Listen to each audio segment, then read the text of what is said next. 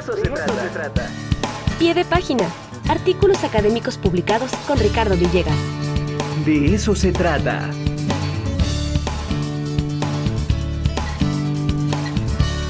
Está con nosotros el tocayo de los tocayos, Ricardo Villegas Tobar, el detective de la ciencia. ¿Cómo está usted, tocayo? Muy buenos días. Muy buenos días, tocayo. Qué gusto saludarte. Oye, pues a ver, cuéntanos, cuéntanos qué se, eh, qué se charló en el foro sobre ciencia y tecnología para la sociedad. Exactamente, les platico que el pasado 14 y 15 de marzo, en la Secretaría de Relaciones Exteriores, allá en la Ciudad de México, tuvo lugar este eh, foro en el que busca precisamente eh, ubicarse cuáles son aquellas condiciones que se tienen que propiciar para que los resultados de las investigaciones a nivel científico y tecnológico impacten directamente en el sector social. Y para ello, bueno, pues eh, esta serie de conferencias, de reuniones con diplomáticos, con representantes del sector farmacéutico, del sector eh, pues, de salud, también en el sector eh, agropecuario, por mencionar algunos, se dieron cita estos dos días para ir comentando qué es lo que están haciendo desde sus propias perspectivas, desde sus propias trincheras y ver cómo pueden impactar eh, socialmente. Y bueno, ya te imaginarás que eh, son muchos los temas que bien vale la pena eh, abordar. Empezamos, por ejemplo, hablando de sostenibilidad. Y es que debo platicarles que estuvo presente los representantes de algunas startups, algunas empresas relativamente nuevas, que lo que buscan es precisamente crear condiciones de mayor impacto social. Por ejemplo, estuvo la empresa Perfecto, con K, que eh, lo que se dedican ellos es a ubicar cuáles son estos eh, frutos que eventualmente por no su, no su sabor o su calidad, sino a lo mejor por alguna circunstancia de forma, no se consideran perfectos para el mercado, ¿no? Cuando nosotros vamos al supermercado, te venden la pequeña eh, penca de plátanos con seis o siete plátanos, pero sabemos que por naturaleza esas pencas a lo mejor traen 8 o 10 eh, plátanos y entonces lo que hacen en el supermercado es que quitan esos dos, ese plátano que sobra y pues prácticamente se va al desperdicio. Entonces ellos lo que hacen es que recuperan todos estos productos que bien podían haber llegado al mercado, pero que por alguna circunstancia estrictamente mercadológica no se pone al mercado, pero siguen siendo de excelente calidad. Y bueno, pues ellos tienen una serie de medios de distribución eh, otro que se llama Plant Squad, ¿no? Una eh, microempresa que se ha dado a la tarea de crear las condiciones para que aquellas personas que quieren apostar por ser veganas o consumir más vegetales no les sea tan caro, ¿no? Sabemos que prácticamente ser vegano es un lujo, ¿no? Ni qué decir de los precios de los productos orgánicos. Y bueno, pues Plant Squad está haciendo ahí gestiones desde la investigación científica para hacer esto más accesible. En términos de salud, eh, podríamos hablar precisamente de lo impresionante que fue la velocidad con la que se pudo inventar eh, la vacuna contra el COVID. De todos es sabido que esta vacuna no se creó de la nada o, desde cero, sino que muy por el contrario, tomando en cuenta los avances científicos que para esos meses ya se tenían y que, bueno, pues se perfilaron las investigaciones para llegar a las vacunas que, bueno, afortunadamente muchos de nosotros hemos podido gozar. Y claro, está el gran reto de cómo la inteligencia artificial está ayudando en el sector eh, salud, en el sector de la investigación farmacéutica, y se prevé que precisamente gracias a estas herramientas de inteligencia artificial se generen mejores medicamentos más accesibles, eh, tratamientos mucho más eficientes, ¿no? Y eh, esto nos conduce a una frase que hemos estado escuchando en muchas ocasiones y que inclusive ya la vemos a nivel de texto en las leyes, como tiene que ver con el derecho humano a verse beneficiado por los avances de la ciencia, ¿no? Eh, dentro de la nueva versión de la Ley de Ciencia y Tecnología y Humanidades que está eh, por promulgarse y que se sigue debatiendo, pues se hace hincapié fuertemente en este derecho humano que tenemos para vernos beneficiados de los avances de, de la ciencia. Por supuesto, se habló de la educación, ¿no? Cómo la educación nos ayuda a tomar eh, decisiones, decisiones más, más informadas. Y a esto debo decirte que dentro de las reuniones tuve la oportunidad de estar en una en donde eh, la, la, dirigente de la mesa de trabajo, lo que conocen ellos como el chair, fue la eh, subsecretaria para Asuntos Multilaterales y Derechos Humanos, Marta Delgado. Y eh, se le salió en una de esas contar, porque debo decir que, que Marta Delgado fue eh, la artífice eh, a nivel de, de, de, relación bilateral para que llegara Tesla a, a, a, México. Ella durante 14 meses estuvo haciendo la negociación. A nosotros nos llega la noticia de manera reciente, pero ella estuvo trabajando con su equipo fuertemente. Y se le salió a decir cuáles eran las tres razones por las cuales Tesla había decidido instalarse en, en México. Ah, bueno, pues cuéntanos primera, el chisme, Tocayo, cuéntanos el chisme.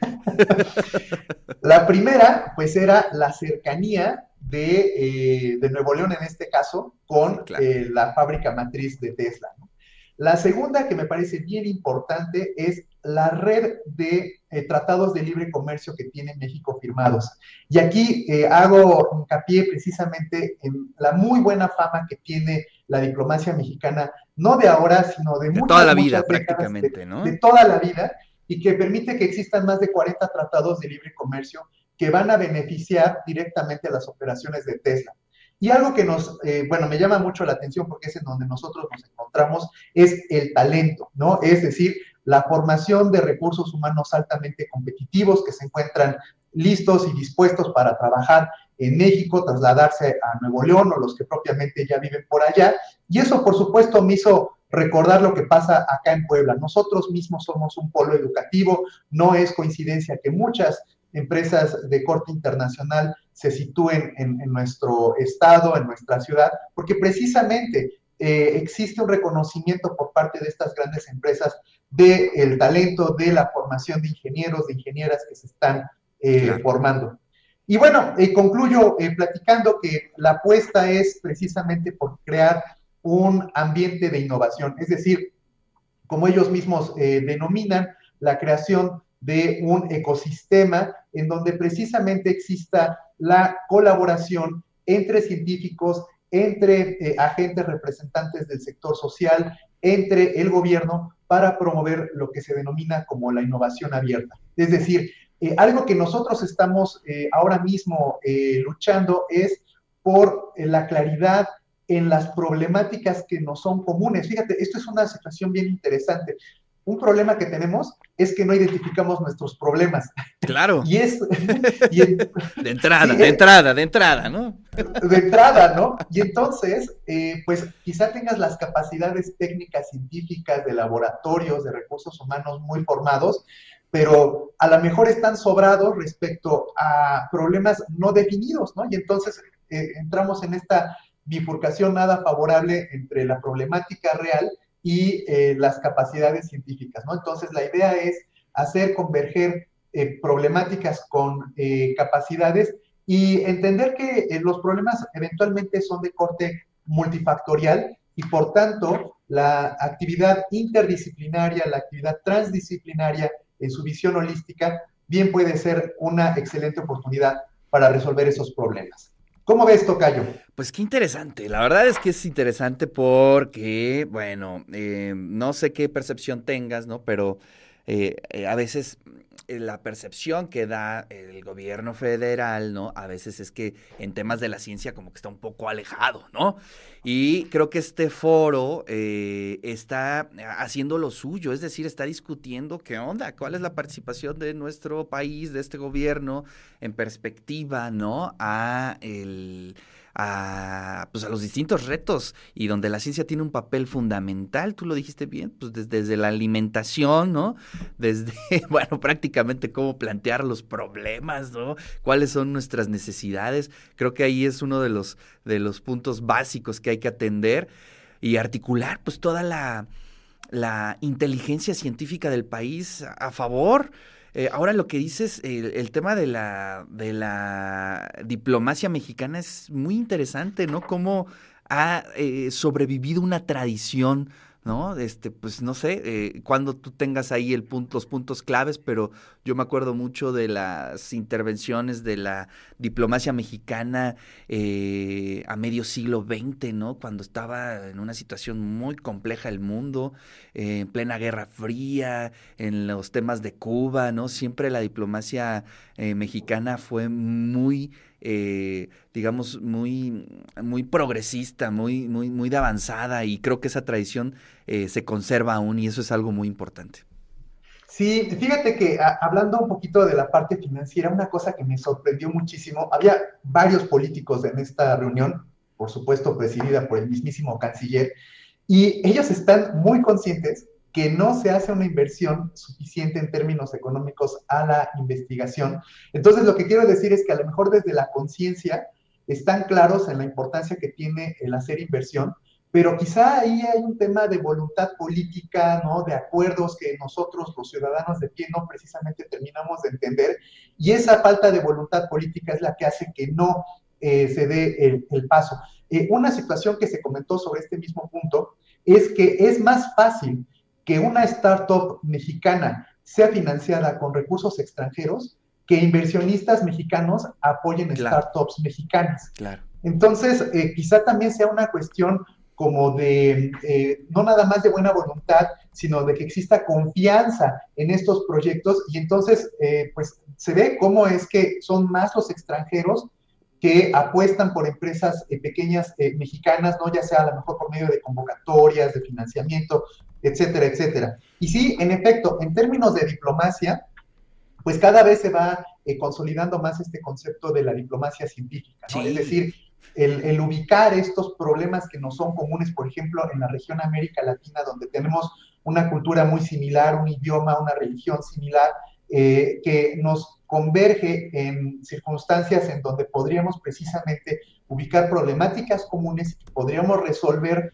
porque dicen estos mismos especialistas, lo que se resuelve en, el norte no es precisamente el mecanismo de solución al problema del sur, ¿no? Entonces, pues co colaboremos entre nosotros, los que estamos en el sur, y sin dejar de ver qué es lo que está pasando en el norte, y no nada más pensar en movernos hacia el norte para eh, intentar, eh, decimos coloquialmente, tropicalizar las soluciones, porque pues no siempre nos funciona. Entonces, es sí o sí apostar eh, por la ciencia, apostar por este ciclo de innovación que parte de la identificación de los problemas, eh, apostar precisamente por el establecimiento de redes de colaboración científica y, por supuesto, por la interdisciplina. Maravilloso. Gracias por el resumen. Tocayo, ahí estuviste como corresponsal en este foro y eso fue magnífico. Gracias por traerla aquí al De eso se trata. Y bueno, pues buen fin de semana largo. ¿Qué, ¿Te vas a ir de vacaciones? ¿Te quedas? ¿Qué vas a hacer, Tocayo? To toca comisión, vamos a una visita de estudio en el marco de un Erasmus, entonces eh, pues ya le estaré mandando ahí algunas, eh, eh, compartiendo algunas notificaciones de las actividades que vayamos haciendo. Qué maravilla, qué maravilla. Te mando un fuerte abrazo, Tocayo, y pues nos vemos aquí el siguiente viernes. Nos vemos, saludos. Abrazos.